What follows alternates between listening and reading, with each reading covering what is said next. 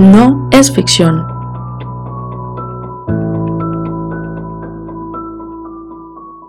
Hola y bienvenidos al nuevo episodio de No es ficción.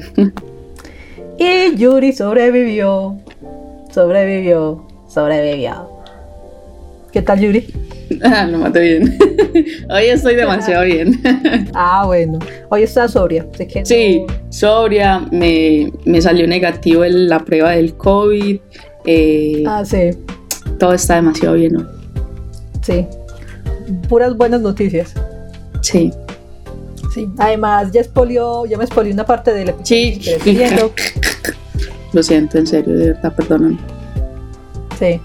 Yo, yo pensando, ¿qué va a hacer? ¿Qué va a hacer cuando va tipeando en, en voz alta el nombre del episodio? Y yo, no me joda. Ah, Tema favorito. Me Lo encanta, siento me mucho. encanta. de verdad lo, lo lamento. Sí, pero bueno, es, es de paisas cagarla.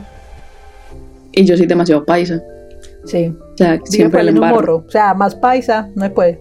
No, y siempre al embarro. O sea, Ah, sí. Yo no necesito hablar como para saber que soy paisa, porque la embarro tanto que es como. Ah, ah, esta Sí. vieja es paisa. Sí, la embarro otra vez. Pero bueno, a ver, acontecimientos importantes. Eh, no, todo sigue igual. Ah, bueno, obligaron a, a un ministro a disculparse. Eh, van a controlar mejor las protestas en Colombia y ya. Y el resto del mundo sigue un caos, sigue el COVID haciendo desastres. al parecer, el ejército mató a una mujer. Ah, sí, bueno, sí. Ah, otro escándalo para el ejército colombiano, ya es normal. Estadounidenses, pero, o sea, esos es- son como que paisas todos, es mi impresión. Mentira, es que todos los son colombianos, siempre colombianos, tienden sí. a, a- a embarrarla. O sea, qué Sí. cosa tan impresionante. O sea, según declaraciones del novio del- de la pelada, eh, iban así normal, tranquilitos, y no, claro que hay algo, y es que el man no ha confirmado completamente si es el ejército, porque él dijo que no sabía bien si era el ejército o si eran paramilitares, porque él eh, los vio uniformados, pero no los distinguió. Bueno, en Colombia es la misma pendejada, porque el ejército trabaja con los paramilitares y los paramilitares con el ejército, así que Bueno, sí.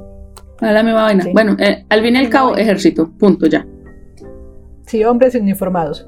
Bueno, en fin, eh, pero la zona es muy maluca, el Cauca, entonces este tipo de desastres sí ocurren mucha. Ah, bueno, los indígenas van a volver a protestar, ya volvieron a cerrar la Panamericana. Uh, serio. Sí, sí. Entonces, que bueno, protesten, hijo de madre, que protesten todo lo que quieran. Tienen todo mi, mi apoyo. Pues yo no salgo a protestar, pero los apoyo desde acá.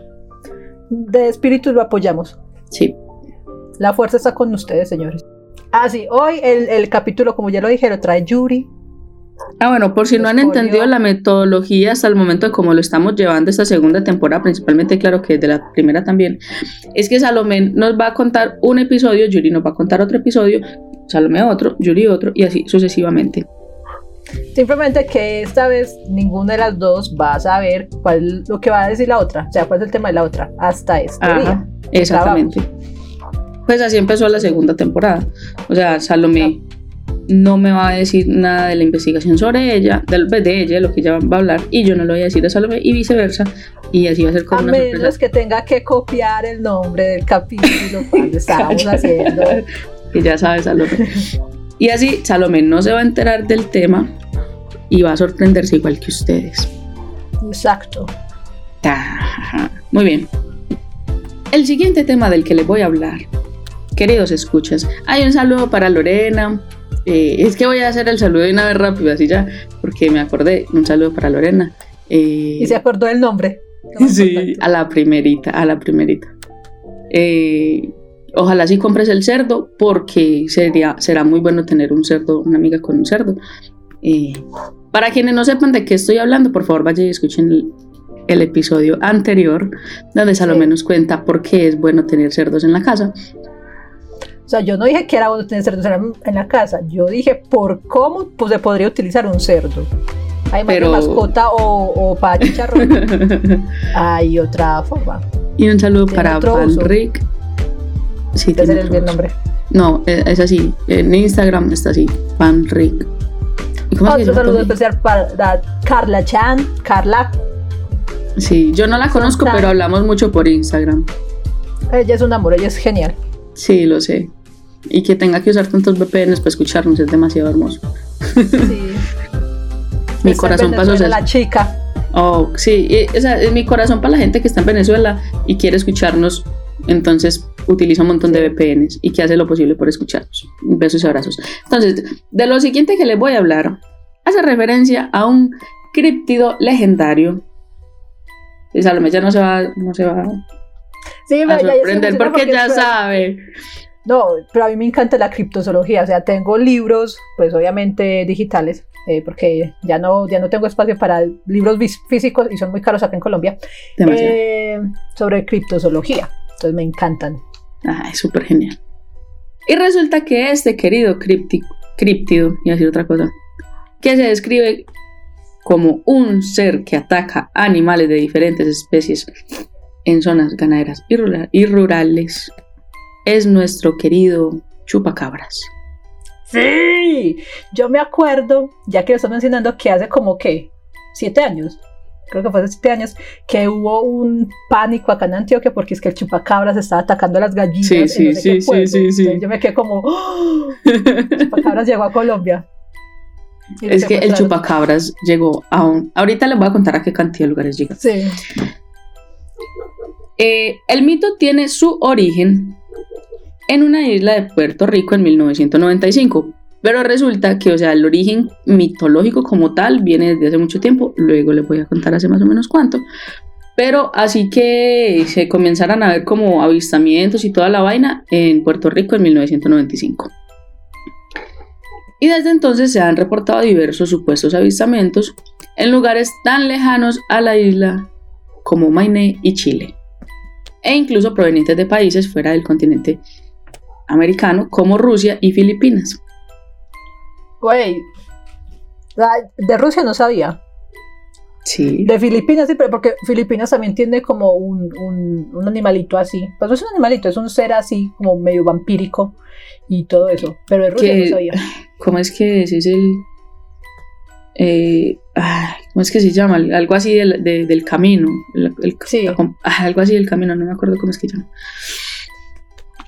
La mayoría de los informes de avistamientos provienen de América del Norte, como México, y al sur de, al sur de América, y al sur, ese me perdí. La mayoría de los La geografía haciendo desastres en Yuri. de- que la geografía está, está escrita va mal conmigo.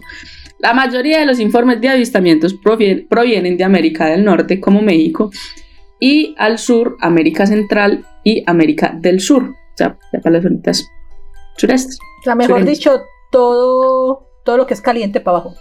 Epa.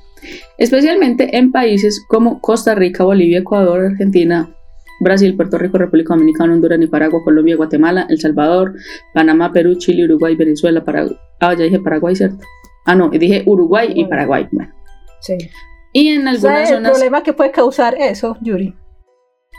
Eh, la confusión entre Paraguay y Uruguay. Yuri, Sí. O sea, Omitan, puedes por desatar favor. una eso. guerra civil.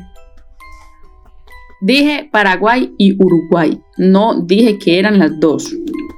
No me equivoqué, no las confundí.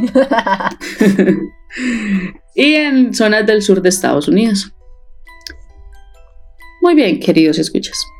El nombre proviene de los supuestos hábitos hematófagos de la criatura. Eh, es- obviamente que si uno escucha el nombre del chupacabras no va a pensar es en otra cosa, ¿cierto? Como come uñas, pues imagínense. Mm, no, Come eh, garra. Teniendo en cuenta que el nivel. últimamente la gente, la gente es como estúpida, entonces no me. Pero a nuestros escuchas no. Entonces a ellos no hay que aclararles mucho que chupa cabras significa que chupa.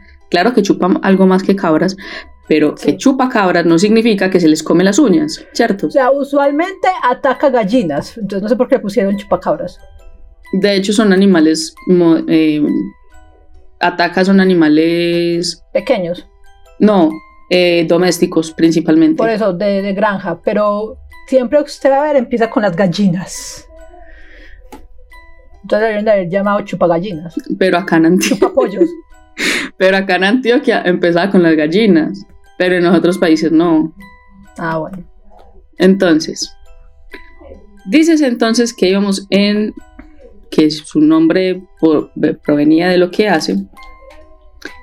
Entonces dice que él ataca principalmente animales domésticos, especialmente cabras. En otros países así fue como comenzó en Puerto Rico, entonces de ahí fue que salió el chupacabras porque allá fue donde empezó atacando cabritas. Sí, Sí, porque aquí en Colombia, pues, a menos que sea en la costa y, y al sur, en los llanos, mm, usualmente no se crían las cabras. O sea, no es muy normal como tener un rebaño de cabras. Ah, no, sí, es que acá en Colombia no es muy normal tener cabras. O sea, criar cabras para consumo, no.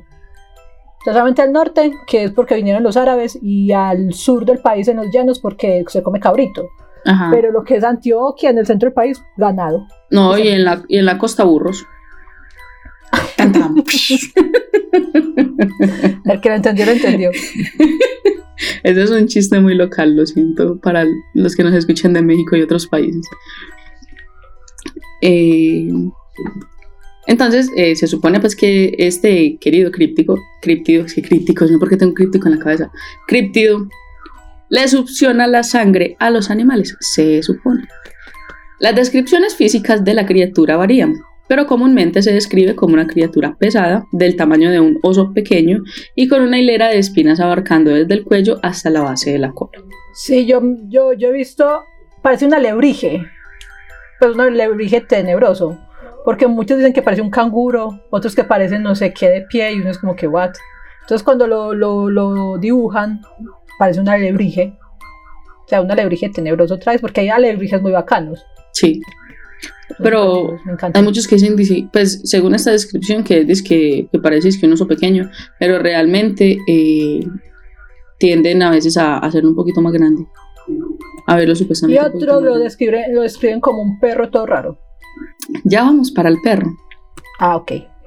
La descripción más común del chupacabras es la de, la, la de una criatura parecida a un reptil, de piel... Es que la estoy leyendo para poder decirla bien. De piel coriácea o escamosa, de color gris verdoso y de espinas afiladas o plumas a lo largo de la espalda. Se describe como un animal de poco más de un metro de altura y que al estar de pie o saltar guarda cierta similitud a un canguro. Ajá, el canguro. Ajá. Una descripción menos común, pero que obviamente, porque está escrita, es que lo, supuestamente lo han visto así, es la de una raza extraña de perro salvaje. Esta variante Mm. es descrita comúnmente como carente de pelo y con una columna vertebral pronunciada, o sea, más bien jorobadito, de cuencas oculares inusualmente profundas, colmillos y garras. Se dice que el chupacabras vacía completamente el cuerpo de sus víctimas, les quita la sangre totalmente y en ocasiones también como que se le come los órganos o se los quita al menos pues como para ir a hacer un estofado. Normalmente... Pero, o sea, el- el- la descripción del perro es más que todo del sur de Estados Unidos. Y dicen que, pues cuando lo vieron, que era un coyote que tenía, pues estaba enfermo. O sea, que tenía, ¿cómo se llama? Ahorita vamos para allá. Sí, tenía, tiene nombre. Tenía una enfermedad. en la piel, Sí. en la piel, pero ¿cómo se llama? Ahorita vamos para allá. No les hagas spoiler desde ya. Ay, bueno. ¿Cómo le vas a decir ya que es un perro que tiene una enfermedad? Exacto. Entonces todo lo que Es yo una- diga, póngale es- pi. ya. es una lepra. Ellos tienen una lepra. No, pero tiene un nombre, pues madre. No, es lepra. Serio. Sí, pero. Ahorita, pero- eso tiene un nombre científico. Ahorita se lo Sí. digo. Normalmente les succiona la sangre y todo eso a través de tres agujeros en forma de triángulo invertido. Aunque hay relatos que citan que son uno o dos agujeros. O sea, lo de los tres agujeros no lo sabía. Y que en forma, pues. De triángulo Invertido, invertido. Ajá. o sea, yo, yo conocía que era como dos, como los colmillos y ya, pero. Ajá. O sea, como que. O sea, tiene- Como para tres. Sencillo, tiene dos colmillos ar- arriba y uno abajo. ah, ya, ya, ya. Sí. Ajá. No había pensado raro. Todo se puede en la viña del Señor. La mayoría de los supuestos avistamientos han sido descartados o nunca han podido ser confirmados debido a la falta de pruebas. Algo normalito. En el caso de los avistamientos ocurridos en el norte de México y el sur de Estados Unidos, se ha verificado rápidamente que las criaturas identificadas como chupacabras son en realidad perros u otros animales enfermos de sarna.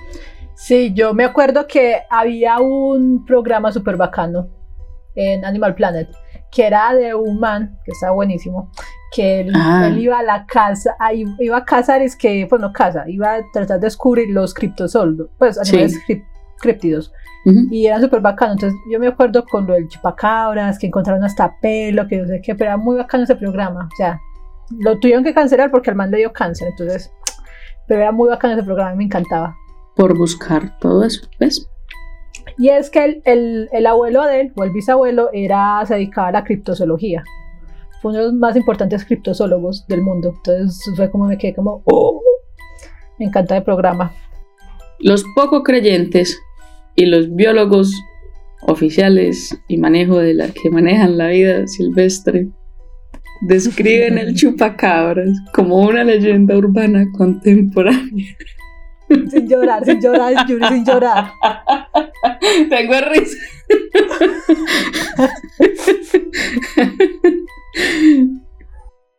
Durante este tiempo, a este ser se le asignaron en medios de comunicación diferentes características físicas y de comportamiento. De acuerdo con algunas noticias, el chupacabras, que esto yo estoy de acuerdo con lo siguiente, era un Ah, extraterrestre. pero es que hay muchas teorías. O sea, dicen que es un extraterrestre que quedó aquí abandonado. Y otro que es un proyecto de la CIA y del ejército de Estados Unidos. En el Yunque, Puerto Rico. Cualquiera me Es sirve. que empezó porque en Puerto Rico, donde lo vieron por primera vez, se llama el Yunque, creo que es el Yunque. La... Entonces es una parte de una selva. Y allá hay una base. Del ejército de Estados Unidos y eso es obviamente territorio Ujú. prohibido. Entonces dicen que es un, un, un experimento que se voló de allá, que porque cuando lo vieron por primera vez eh, y empezó el pánico en la isla, que el chupacabras y todo eso, el ejército de Estados Unidos empezó como a vigilar la zona y todo eso. Pues no me molesta ninguna de las dos teorías de que son extraterrestres o Y la otra proyecto. es de, del extraterrestre, es porque eh, es cuando atacan los ganados. O sea, ha habido, cuando el chupacabras ataca, también atacan eh, los extraterrestres que no sé, si han visto cuando atacan los ganados, que le sacan es que no sé qué parte del cuerpo. Entonces está muy asociado cuando hay ataques de chupacabra con ataques de aliens cuando le hacen algo a las vaquitas. Que siempre se llevan el recto, no sé qué tienen con el ano. ¿Será que ellos no tienen ano? No sé. Eh, hay un episodio de Leyendas Legendarias en el que raptan a una persona. Sí, pues que todos dicen, o sea, cuando hay, pues hay personas que han sido abducidas, todos dicen que le hacen una colonoscopía, prácticamente. O sea, yo no sé qué tienen los extraterrestres con el ano. O les No gusta. tienen, no les gusta, porque en, cuando hay ataques, eso tiene un nombre, cuando atacan a, los, a, los, a las vacas, eh, siempre les falta el recto. Entonces yo me quedo como que, hmm, Les gusta el sí. anito. Y también cuando los atacan los, los, los otra vez, los, ¿qué llaman? los carroñeros no tocan los cuerpos. Y no es como que, "Ah, Hmm, algo raro pasa. hmm, eso puede ser. Eso puede ser una teoría a- al episodio anterior en el que había un personaje que lo encontraron, que se desapareció y que el único que encontraron estaba en la nieve y que no lo había cogido, no se lo había comido nadie, no lo había tocado ningún carroñero, nada. Esa Sí, puede ser una cuando si es posible opción. ataque paranormal, los carroñeros no se acercan ahí. Entonces dicen que chupacabras puede ser Sí. un extraterrestre, un proyecto o un murciélago gigante, producto de una mutación genética o de un experimento fallido de laboratorio. Ahí está.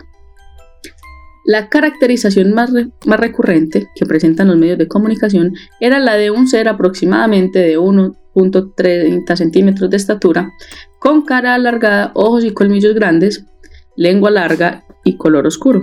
Además, poseía alas y aletas en la espalda. Tenía alas. Sí, Ah, ya. O sea, yo me acuerdo que el- los dibujos normales es como si esto todo raro. Tiene. Ah, sí, tiene un sí, montón de tiene cosas. los ojos de los aliens, así como todos. Y son rojos, supuestamente Ajá. alumbran en la oscuridad. Yo siempre quise ver un chupacabras. Yo siempre he querido ver un marciano y nunca he podido. O sea, pídele un consejo a tu hermano. Me daría miedo, pero quisiera. la parte inferior de su cuerpo era peluda y la superior se parecía a la piel de un reptil. Caminaba encorvado y sus miembros estaban provistos de enormes garras.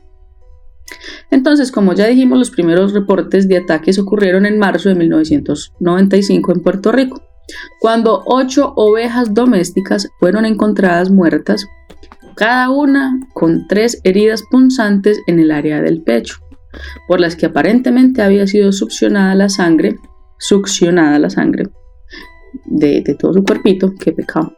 Algunos meses después, un- una testigo llamada Madeleine Tolentino declaró haber visto a la criatura en el pueblo puertorriqueño de Canóvanas, Canóvanas, Canóvanas, eh, afirmando también que alrededor de 150 animales domésticos habían sido encontrados muertos. Su primera descripción sobre este fue un ser terrorífico parecido a un extraterrestre que pasó frente a la ventana de, mi casa, de la casa de ella, no de la mía. Luego, otros pobladores lo describieron como una criatura bípeda, entre 1.20 y 1.5 centímetros de alto, con grandes ojos, púas y a lo largo de su espalda tenía las... Ay, me perdí. ¿Qué está pasando, Yuri? Espera que estoy desconcentrada. Ay, estoy desconcentrada, chica. Espera un momento que necesito como concentrarme acá en esta vaina. Ok. Otros pobladores lo describieron como una criatura bípeda de entre 1.20 y 1.50 centímetros de alto. Pues 120 y 150 centímetros. Sí, es, con grandes ojos, púas a lo largo de su espalda y largas garras. Poco después de los reportes de Puerto Rico, empezaron a surgir, eh, reportes de animales en circunstancias supuestamente provenientes de otros países, o sea que ya los mencionamos, y realmente la creación del término chupacabras se le atribuye al comediante y empresario puertorriqueño Silverio Pérez, quien lo acuñaría al poco tiempo de haberse publicado en los primeros incidentes. O sea, el, el tipo de chistosito le puso chupacabras. pero apenas, o sea, no creo que se necesite mucho ingenio para ponerle así. No, es que no se nota, se nota que no era como, así como tan inteligente el mampés. Así tan inteligente, tan inteligente. Pero, o sea, la pregunta es cómo llegaría a los otros países. Por el, porque como algo sale en noticias, bebé, y ya todo de ahí para allá. Por eso, pues, supuestamente empezó en, en Puerto Rico y antes no se habían hecho esas cosas porque, pues, no, no había como noticias de que en otros países hay ataques así. O sea, no los publicaban. Entonces, emigró. será una posible teoría es el hecho de que en otros países tal vez habían visto algo parecido, pero pensaban que era un animal común. Pero cuando ya le pusieron nombre y le pusieron una cara, por decirlo así, entonces dijeron, ah, esto entonces también está acá en mi país. Eso puede ser una teoría. Un ejemplo. El posible origen del mito data en el libro del Journal to the Polar Y Sea. eso que ya está en nivel que de inglés. Me quedé en B1 porque me dio pereza hacer el B2 virtual. antes, no, antes no dije Journey to the Polar Sea. Sí, ya, ya avanzó. Escrito por Sir John Franklin en 1823. Dice, eh, abro comillas, los melancólicos sonidos que se oyen en las silenciosas, esto lo voy a leer más bien así como, como algo Sí. poético. Los melancólicos sonidos que se oyen en las silenciosas noches de verano y que la ignorancia de los hombres blancos considera como los gritos del chupacabras, Godsucker, en inglés, son realmente, según mi informante, un indio, los, los lamentos de estos infelices seres. refiriéndose a los espíritus de determinados muertos. Según esto, el mito del chupacabras tiene al menos 200 años de antigüedad y fue llevado a América por los europeos. Ajá. Otra desgracia, además de la, de, de la, de la viruela, varicela, sarampión, que diezmó a un montón de pueblos indígenas, el chupacabras. Pero una pregunta acá. Sí, también nos trajo Eh, no, pregunta. Entonces, el man que lo escribió era blanco y le dijo los pobres hombres blancos. O sea, él no quería a los blancos. O se sentía Y era blanco. O sea, sentía pena de ser blanco. O sentía que por sus venas corrían sangre negra. También puede ser. Y otra cosa es que Mm. por eso nunca se tomaron en serio a la criptozoología, por esas palabras tan bellas como lo describen. O sea, necesitaban algo más, más, más científico. Algo que diera miedo, algo contundente, no simplemente llegar y escribir estas Muy cosas, ni poético, o sea. pendejos, hombre. Sí, no. Una investigación realizada por el autor Benjamin Radford llegó a la conclusión de que la descripción dada por el testigo original en Puerto Rico, sea, por Tolentino, se basó en la criatura Seal de la película de ciencia ficción Especies. No me la he visto. De acuerdo, de acuerdo con el autor Scott Corrales, la criatura Seal es casi idéntica a la descripción del chupacabras hecha por Tolentino. Pero yo la busco a Y ver. supuestamente película, ¿cómo se llama? De especies, se llama. La película se llama Especies. del 95. Sí. Antes del 95. Vamos a ver qué parece. Ah, ya sé lo que están hablando. Sí, sí, sí, sí. No me la he visto, pero sí sé de qué habla. Ah, ah, Sí. ah. Pues un poquito sí parece, un poquito. O sea, no tanto, pero Es que. Entonces dicen. puede ser. Pánico satánico Ajá. por, por eso. Aunque el de la película, que- el que la película es mucho más grande y es más como que un esqueleto. eh, Con espinas. Sí, vea. Pero es como que medio porno. Es como soft porn, la película. Corrales explica también que Seal y el chupacabras comparten varias características físicas, incluyendo las espinas de la espalda. Sí. Radford concluyó que, abro comillas, la descripción más importante del chupacabras no es fiable, cierro comillas. Este problema afecta seriamente la credibilidad del chupacabras como una criatura real. Adicionalmente, los reportes de que a las víctimas se les había succionado la sangre nunca fueron confirmadas por una necropsia. La única manera de confirmar esta conclusión era esa y no la tenían. Pues, ¿cómo van a hacer una necropsia en Puerto Rico? O sea, aparte de que es una colonia estadounidense, es una colonia muy olvidada por Estados Unidos, o sea, es muy pobre. Y si no le hacen necropsia a los humanos, habrá a un montón de ovejitas y a los cabras. animales. No. Un análisis realizado por un veterinario a 300 supuestas víctimas del chupacabras encontró que no habían sido desangradas. Al parecer, los testigos interpretaron la falta de sangre en alguna área como una extracción de la misma, cuando otra explicación puede ser que el animal que atacó a la víctima no mordiera una arteria principal o que ésta se desangrara internamente. O también el hecho de que cuando un ser vivo se muere, la sangre va hacia donde está, pues la gravedad. Ajá, Eso puede ser también que le falta sangre. sino que quedó bajito. Sí. Se acumuló en algún lado. por dentro. Radford dividió los reportes del chupacabras en dos categorías. Los número uno, los informes de Puerto Rico y Latinoamérica, donde los animales se les ataca y donde a los animales se les ataca y supuestamente la sangre se les extrae, y los informes en Estados Unidos de mamíferos, la mayoría perros y coyotes afe- afectados por sangre, a los que la gente llama chupacabras por su aspecto extraño. Sí.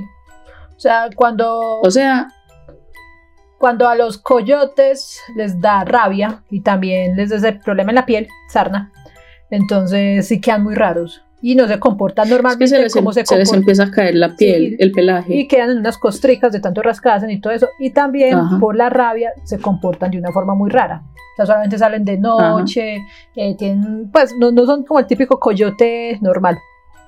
Exactamente. A finales del de octubre del 2010, Pero, pero, el espérate, biólogo, pero en Puerto Rico no hay coyotes. Explíqueme esa.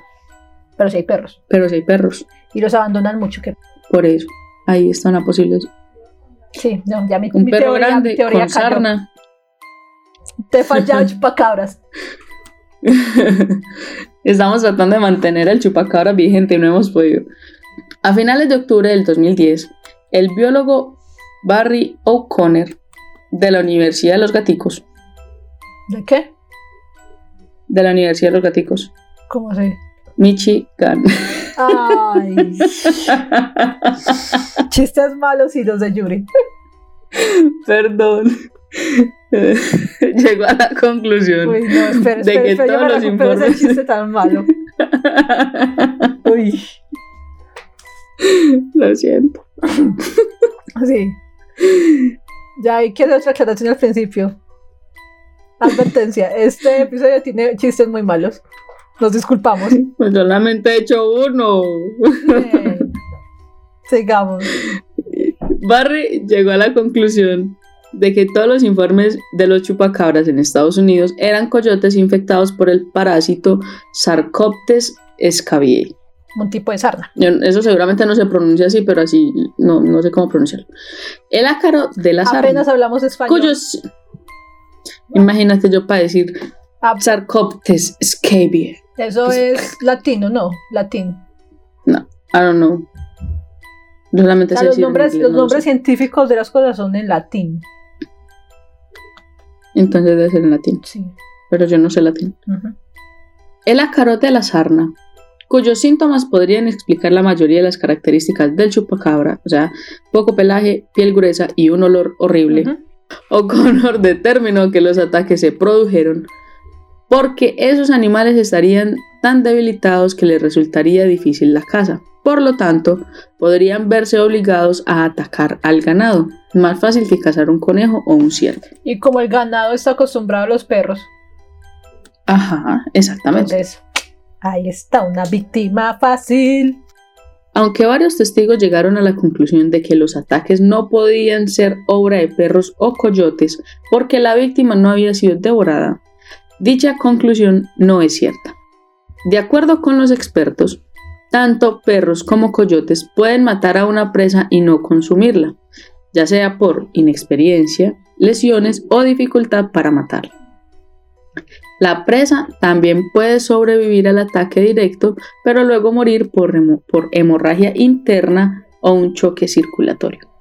Eso es verdad. La presencia de dos O sea, no solamente los perros. Por ejemplo, por aquí hay un gato que yo digo que es la personificación de Garfield. Ese no caza ni por. ni, ni pelea porque dependía de la vida de él.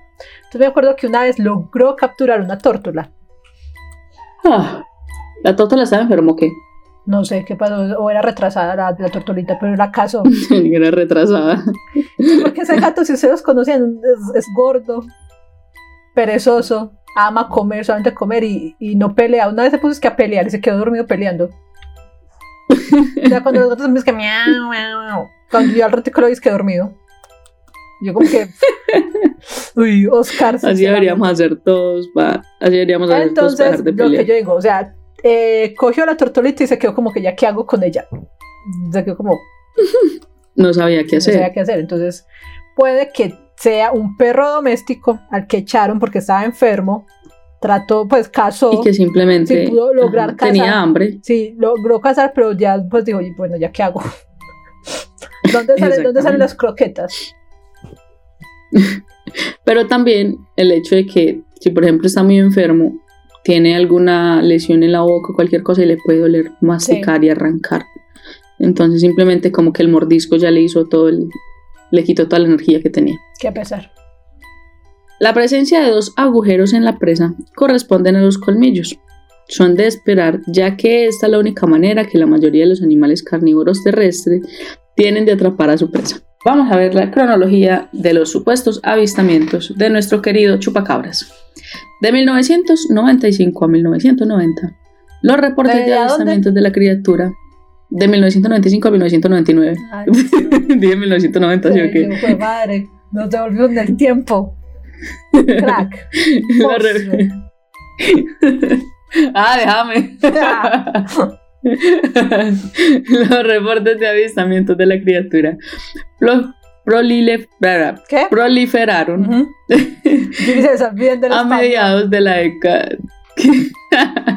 no, no me vas a dejar pasar ni media. No. Eh, los reportes de avistamientos de la criatura Es que, es que si ustedes conocieran a Yuri, ella no le deja pasar ni una cuando uno está escribiendo. O sea, ella le corrige a uno. O cuando uno está hablando con ella también lo corrige. Entonces, ¡ja! Venganza. Pero es que yo simplemente me equivoco un momentico y ya luego lo corrijo. No me tienen que corregir. Ujú. ya, véngate, hijo de madre vida. Por eso, estoy disfrutando este momento.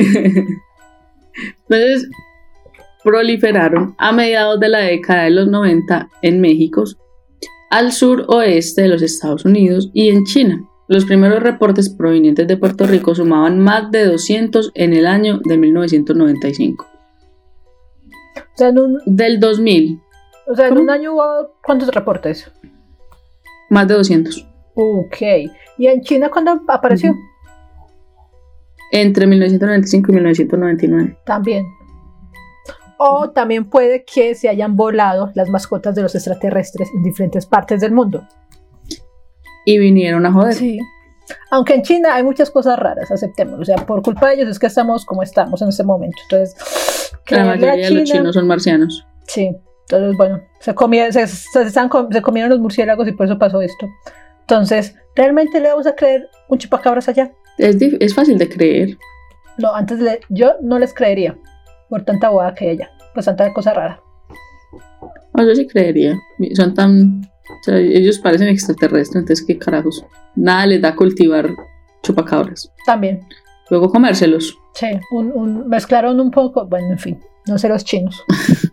Entre el 2000 y el 2010, en abril del 2000, sucedieron los siguientes. En abril del 2000, en la ciudad minera de Calama, norte de Chile, se informó de un centenar de animales de corral desangrados o, o mutilados de forma muy extraña. Pero es que en Chile Situación también es se- muy normal eh, el ataque de los aliens. Entonces,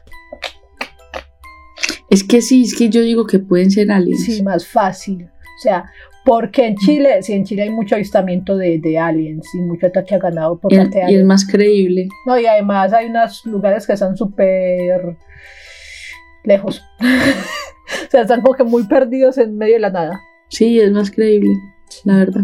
Entonces, de manera muy extraña, y esta situación se mantuvo hasta casi finales del 2002. Pronto se produjo una serie de denuncias recogidas por la prensa sensacionalista provenientes de otros es- sectores del país, aunque nunca se pudo concretar nada realmente. O sea, el cubo, el los cubos chilenos. Exactamente, exactamente. Minuto 30, cubo. Para quienes no sepan qué es hubo minuto 30 y todo eso, eh, Son unos medios sí, de son chismosos de acá y comunicación amarillista. súper amarillistas. O sea, mataron a alguien de una puñalada. Entonces ya le inventan capítulo digno de la Rosa de Guadalupe. O sea, eso es jue madre. Exacto. Todos los días hay una muerte en primera plana. Pero la ponen con unas hipérboles que, Dios mío. Un campesino mató a una huiña, a un huiña. Ay, no, eso es muy lindo. Es un uno de los gatos salvajes más chiquitos que hay. O sea, tiene el tamaño de un gato, Oh. de un gato doméstico y solamente vive en el sur Sí. de, de- de Latinoamérica, en Chile y en, y en, y en Argentina. Es súper chiquito y parece un peluche. Y el asqueroso mató un huiña, provocando atención internacional y otros confundieron el feto de un monito de monte con este ser. ya, mataron a un huiña y a un monito, que está en vía de extinción. no más porque lo confundieron con un ser que es prácticamente un metro más grande que ellos. Sí, o sea, literal, el Winnie es un gato, del tamaño de un gato. Por eso, un metro más grande que ellos. Y dije, pendejo. Ok, Ya, ya me Surgió indigné, un me indigné, un urbano. momento. Yo No, amo que los gatos. Yo, también estoy súper o indignada. sea, aquí en Colombia lo hubiéramos cogido como mascota, que es diferente. Donde veamos, donde realmente el chupacabra se parezca a un huiña, nosotros lo lo tendríamos de mascota. Yo lo adopto. Surgió un mito urbano que una supuesta misión de la NASA. Pero un momento, pero no estamos aclarando que tener fauna silvestre sea buena idea como mascota, no, es muy malo, es muy, muy malo. Simplemente que aquí Ah, no, no estamos diciendo que lo hagan, No. por favor. no apoyamos o sea- eso. Simplemente que, que No. en Colombia es muy normal tener. O sea, ya se está cambiando esa mentalidad, pero era muy normal coger animales silvestres bonitos y tenerlos como mascota. Incluso creo que por, No lo hagan. creo que por mi barrio hubo un caso de un ocelote. Lo tenían de mascota. No sabían que, uno- que era un ocelote. No sabían. Entonces ¿Qué? pensaban que era un gato. Entonces, cuando creció y vieron como que, ah, bueno, esta vaina es rara, tuvieron que llamar a la policía ambiental y le dijeron, parce, es que es un ocelote. Es que pensamos que era un gatito. Sí. Pero es muy normal. Por ejemplo, en Australia, eh, ah, no, fue, fue en China. Confundieron, es que a un cachorro de, de oso con un perro. O sea, no sé ¿Qué? cómo lo pudieron hacer porque son muy raros. O sea, los ositos tienen las paticas, Son muy diferentes. pero ah, hay casos así. Bueno, pues es que igual en China con los ojitos bien rasgados, pues que van a notar bien una diferencia. No dije nada. Hoy cambiamos de grupo racial. Es que imagínate uno con los dos así. Solamente hacer el experimento, o sea, yo veo hasta borroso. imagínate. ya no mentiras. Entonces este es mito urbano. Venga, pero sí, en serio, hablando en serio, por favor, no cojan los animales silvestres para domesticarlos. Y tampoco tengan pajaritos encerraditos en, en jaulas. Se los pido, se los O sea, suplico, yo por favor, de dejen ser chiquita- libres las Yo aves. estuve chiquita y hasta el día de hoy no puedo con mi conciencia. O sea, hasta el día de hoy siento ese cargo de conciencia de haber tenido periquitos. Aunque los periquitos son Yo tuve un australianos. Pero surgió un mito urbano en que una supuesta misión de la NASA habría llegado al país para estudiar el fenómeno. Tras muchas especulaciones, los estudios terminaron indicando que los ataques solo se debían a perros. otra vez. Abro comillas a lo siguiente. Una citación que hicieron. Tanto las huellas de pisadas como los pelos indicaron que eran perros domésticos. Con lepra. En la primera, en la primera mitad del 2002 se encontró ganado vacuno mutilado en varios puntos de Argentina, en la zona comprendida entre las provincias de Río Negro y Santa Fe. Si ¿Dónde bien se que percibían... quede eso? O sea, yo ahí sí, hasta ahí me dura la geografía. Las provincias, no es que Argentina tiene unas provincias súper raras, pues la, la, la composición geográfica de Argentina es muy charra, geopolítica mejor dicho. Yo no me la conozco. No me conozco la de Colombia, ahora para conocerme la de Argentina. No, es interesante. Muy interesante. Porque es el Tocará distrito capital, es el distrito yo no sé qué, entonces no es lo mismo Buenos Aires que yo no sé qué, que Mar de Plata, entonces yo soy como que, what? Ay, no. Entonces me confunde. O sea, Menos, menos mal estoy en Colombia. Yuri no hubiera pasado Si ciencias bien- sociales en la escuela. No, lo hubiera perdido hace años. O sea, ese hubiera sido mi talón de Aquiles toda la vida. Lo es. Eh, pero los pasé. Nunca lo Lo cual no habla muy bien. Del- lo cual vuelve y confirma que el sistema de educación colombiana tiene que cambiar. Yo pasé matemáticas y Yuri geometría, eh, geografía. O puede que yo fuera juiciosa y estudiara y en el momento me acordara, porque yo me sabía, por ejemplo, los departamentos con sus capitales y todas esas pendejadas. Entonces, yo me supe todo eso, pero Salome, ya pasaron 11 años. Ok, las excusas. Pero sigamos. Si bien se percibían ablaciones de los aparatos reproductivos de los animales, los medios asociaban los hechos con el fenómeno chupacabras o con ritos de sectas satánicas. Muy posible. Muy posible, pero a mí me da risa porque en Argentina o en Chile pasa algo raro. Ya es una secta satánica. O sea, es- Si alguien allá se muere, ya Sí. estaba en un rito. ya está. Es muy normal en, en los. en- yo creo que todos los días sale una noticia así en, en Chile o en Argentina. Pasó muy poco tiempo para que el Servicio Nacional de Aprendizaje, no mentiras, para que el Servicio Nacional de Sanidad y Calidad Agroalimentaria, SENASA, concluyera que las mutilaciones fueron llevadas a cabo por zorros o ratones hocicudos. En julio del 2004, un ganadero mató a una criatura parecida a un perro sin pelo, a la que descubrió atacando a su ganado, cerca de San Antonio, Texas. Mm, yo me acuerdo. Eso salió hasta por Terra. Noticias Terra, ya me acuerdo. Inicialmente nombrado la bestia de Elmendorf, fue identificado más tarde como un coyote con sarna, sarcóptica. Yo me acuerdo, Luego de es que que yo me acuerdo que el man hasta guardó el, el cuerpo en una en un congelador Ajá, y todo. no, y para él era el chupacabra. para él era el chupacabras. Luego de que su ADN fuera examinado por la Universidad de California en Davis, en octubre de ese mismo año se encontraron otros dos cadáveres en la misma área. Biólogos de Texas examinaron las muestras de ambos cadáveres y pudieron determinar que también se trataba de coyotes enfermos de casos muy severos de sarna. O sea, los coyotes, los, co- los coyotes viven a veces en comunidad, entonces la sarna es altamente contagiosa, entonces se contagiaron y qué pesar. Es como el coronavirus. Sí. Pero en, el piel. condado de... Exactamente. En el condado de Coleman, un granjero llamado Reggie, Reggie Lago Mm. capturó a un Reggie Lago, ay, yo no sé cómo se va a pronunciar ese nombre, de malas así lo dije. Capturó a un animal con una trampa que había montado después de que algunas de sus aves del corral habían aparecido muertas, sus apoyos. Sí. La apariencia del animal fue descrita como una mezcla de perro sin pelo, rata y canguro. Reggie puso al animal a disposición de oficiales a cargo de los parques y la vida silvestre de Texas para ser identificado. Ranger Aun- Park. aunque más tarde declaró en una entrevista con John Adolfi que se había deshecho de la criatura dos días después de haberla encontrado. O sea, A mediados... o sea, ¿sí lo entregó o no lo entregó? No. No, no lo entregó. Simplemente lo votó. Oh. Y dijo que lo había entregado.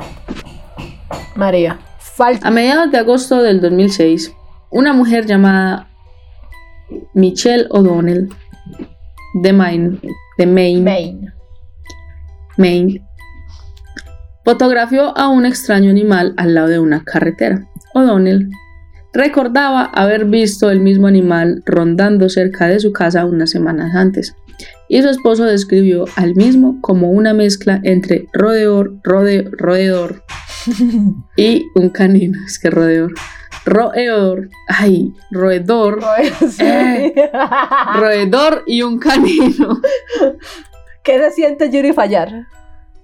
Ay, no, En sé- español. no sé, es algo que no me pasa muy seguido. Es una mezcla como. No cómo No, mentiras. Así como, como acostumbrada ya. El animal había sido aparentemente atropellado por un auto y no era identificable, tan conveniente. O lo arrastró por y lo volvió nada. Sí, seguramente pasó lo que yo hubiera hecho con Garabitos y sale y, Ah. y yo voy a saludarlo en el carro. En la moto. Pues en ese momento tendré carro. Ah, ok.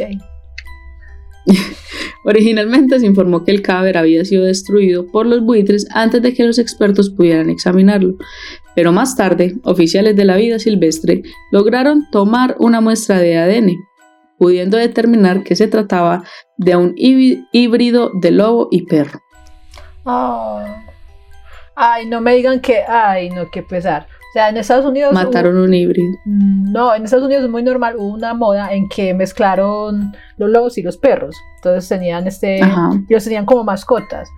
Lo que pasa es que eh, para que, o sea, como pasa con los gatos, hay unas razas de gatos que son súper exóticas, ¿cierto? Que mezclan el, el caracal con el gato. Pero para poder Ujú. ser doméstico, pues para poder tener de mascota, tienen que pasar cinco generaciones. De la primera, Uh. de la primera mezcla con el animal salvaje. Por ejemplo, el papá fue un caracal y la mamá una gata. Entonces los gaticos Sí. a los hijos de, de esta mezcla tienen que mezclar con otro gatico. Entonces tienen que haber cinco reproducciones entre gatos para poder ser considerado animal doméstico. Doméstico. Porque si no, todavía es muy salvaje. Y lo mismo pasó con los perros lobos en Estados Unidos. Y los abandonan mucho hasta el día de hoy. O sea, en esos momentos hay solamente... Perros infelices. Sí, hay centros de rescate solamente dedicados a los híbridos, porque son muy inestables. Ajá. O sea, no, no son lobos, pero no son perros. Entonces, qué pesar. Y los abandonan mucho. En agosto del 2007, una mujer llamada Phyllis Canyon fue informada del hallazgo de los restos de un animal de apariencia extraña en Cuero, Texas, en el exterior de la propiedad de una vecina. Canyon se había dedicado durante las últimas semanas a intentar fotografiar o filmar una supuesta criatura extraña a la que se creía responsable de la muerte de alrededor de 30 de sus gallinas a lo largo de varios años. Canyon también afirmó haber visto a tres criaturas similares a los restos descubiertos. Luego de, de fotografiar los restos de la criatura, Canyon contactó a un taxidermista para disecar a la criatura, a la que posteriormente comenzó a exhibir en su casa. Wow, o sea, uy, no. Mínimo. ¿Y cuánto, era cuánto una le costaba? paisa viviendo allá. Ah, no es de familia paisa. Imagínate cuánto costaba uno entrar a mirar eso. No, ¿cuánto le costó mandarlo a disecar? Porque el trabajo de un taxidermista. No, eso tampoco es tan eso caro. En Estados Unidos es súper no, caro. eso cuesta un par de mil dólares. Nada más. Para ellos es nada. Después de que la noticia alcanzara notoriedad nacional, expertos de la Universidad Estatal de Texas San Marcos se ofrecieron a realizar pruebas de ADN a la criatura. El análisis resultó en la identificación de la criatura como tan tan un coyote. Eh, otra vez. Canyon, no satisfecha, contactó entonces a expertos de la Universidad de California en Davis para un segundo análisis. En esta ocasión, los análisis determinaron que la criatura era específicamente un híbrido, Entre coyote. una cruza de coyote y de lobo mexicano. O sea, no, no, o sea, eso fue, eso fue una historia de Romeo y Julieta, yo creo. Porque, porque los, los, los lobos y los coyotes son enemigos naturales y los, y los lobos tratan de matar a los coyotes siempre que pueden. Entonces me imagino esa historia de Pero se Romeo y amaron. Julieta. Se amaron demasiado. Shakespeare llevado al mundo animal. Boa. Que es verdad. Una nueva, De una nueva acuerdo, de versión, una nueva versión de- del clásico. El coyote y el lobo. Y el lobo. La coyote y el lobo. De acuerdo con científicos y especialistas en la vida silvestre, este híbrido no es desconocido y ha sido estudiado antes. En cuanto a la experiencia extraña de, la, perdón, en cuanto a la apariencia extraña del animal, se cree que el animal sufría posiblemente de sarna, lo que puede explicar la piel entre grisácea y azul del animal. Cuero, Texas, volvería a ser el marco de otro avistamiento un año más tarde, en agosto del 2008, cuando Brandon, Brandon, ayudante del sheriff del condado DeWitt de Texas, filmó a un animal no identificado en callejones de esta ciudad con la cámara de su tablero. El animal era del tamaño de un coyote, pero, carecía de pelo y tenía el hocico largo, así como patas adelantes cortas y las patas de atrás largas. Un ¿Qué? coyote deforme. O sea, era, un, era como un. Es que hay una raza de perro que es así. Como un bulldog. y sí, como el, bulldog francés, ¿no? Eso. Que tiene las paticas de atrás más corticas y delante más alticas, son como así, como para ahí. Entonces, un, un- un coyote deforme. El sheriff Joe Savez de Savesky, que parece con nombre como, como ruso, Savesky, Puede jefe, que sea polaco. jefe de, sí, puede ser, jefe de, Ra- de Brandon, sospechó que se trataba de la misma especie de coyote identificado por los investigadores de la Universidad Estatal de, Tax- de Texas San Marco en noviembre del 2007. El video fue mostrado en abril del 2011 en un episodio de la serie de televisión Fake or Fake. ¿Te la viste?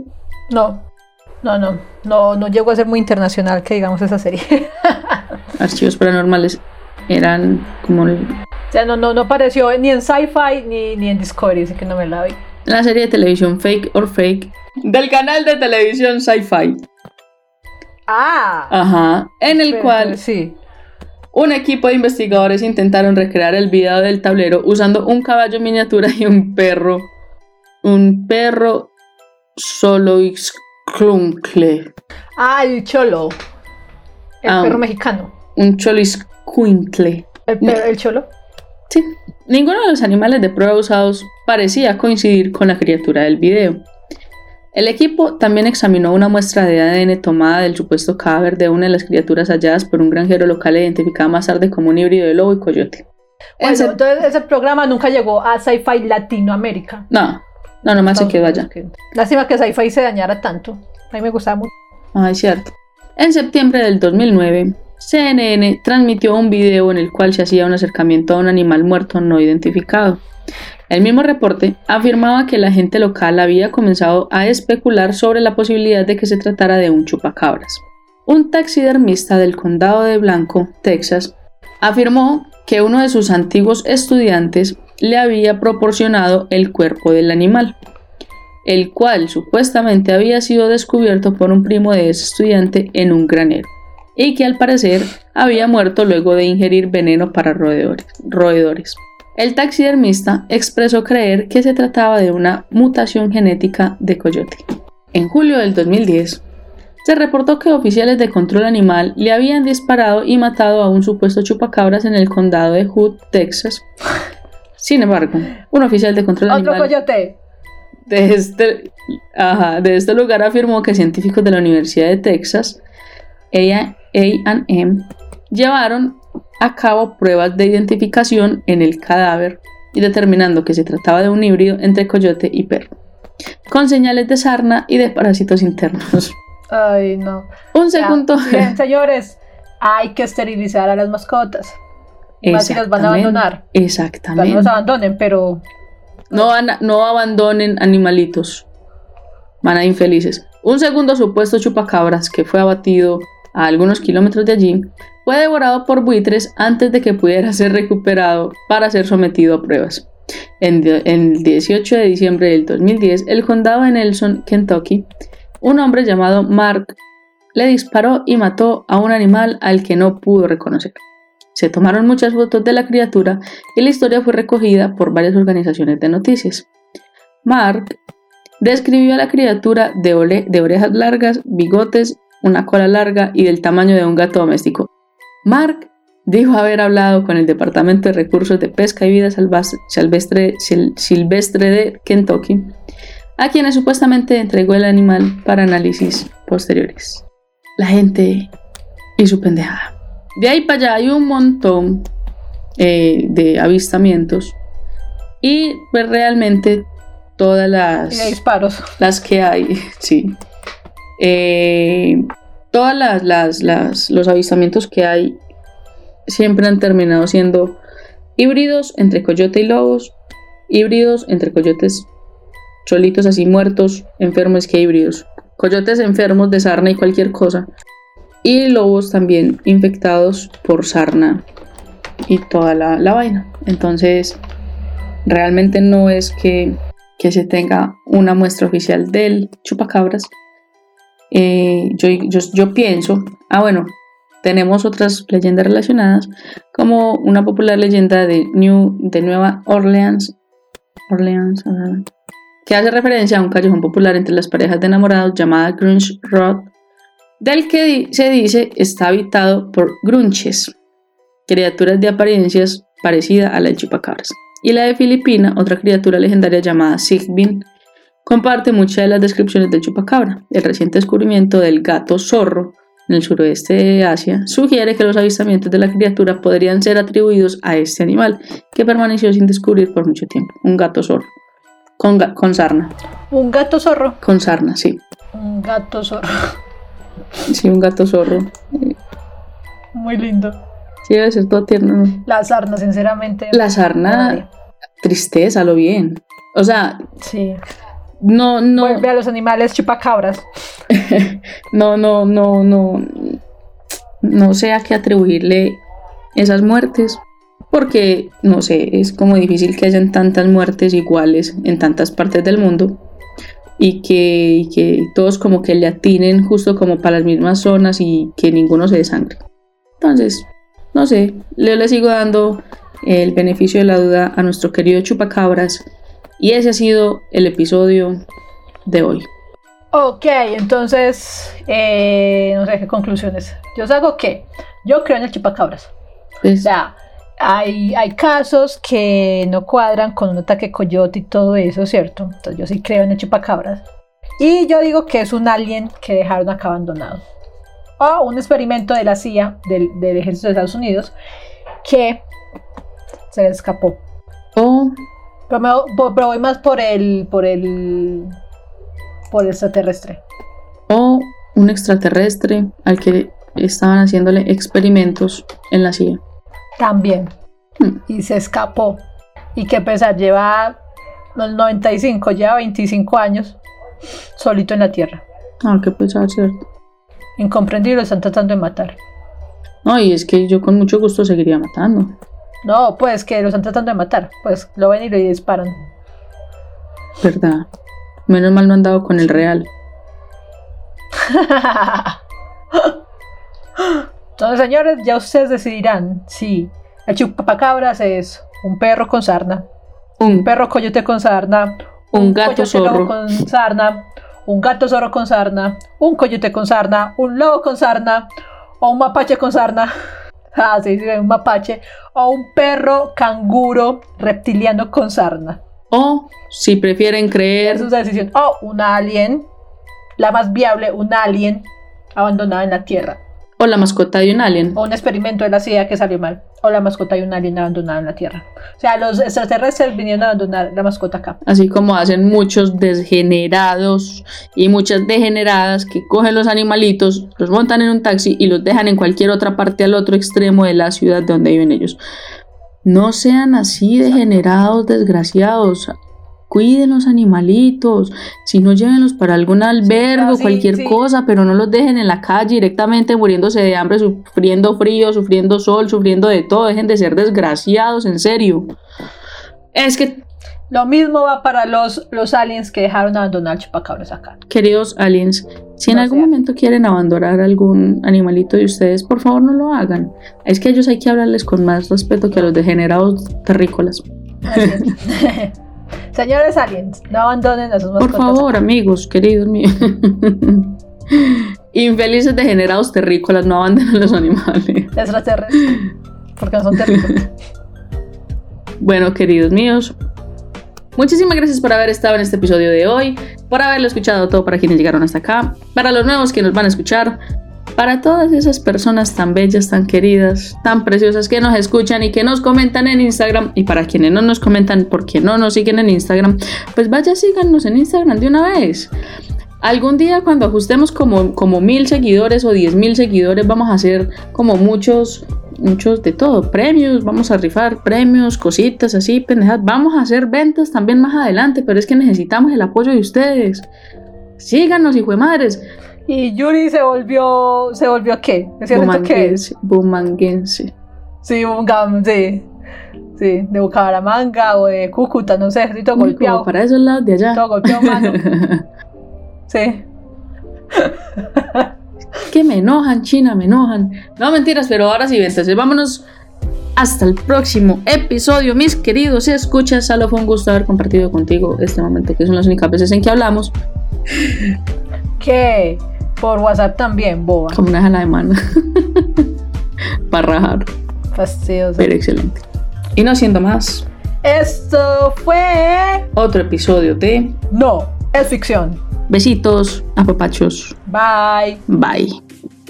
Y en nuestras redes sociales nos pueden seguir en nuestro grupo de Facebook como No es Ficción, Instagram No es Ficción guion bajo podcast y nuestro correo electrónico podcast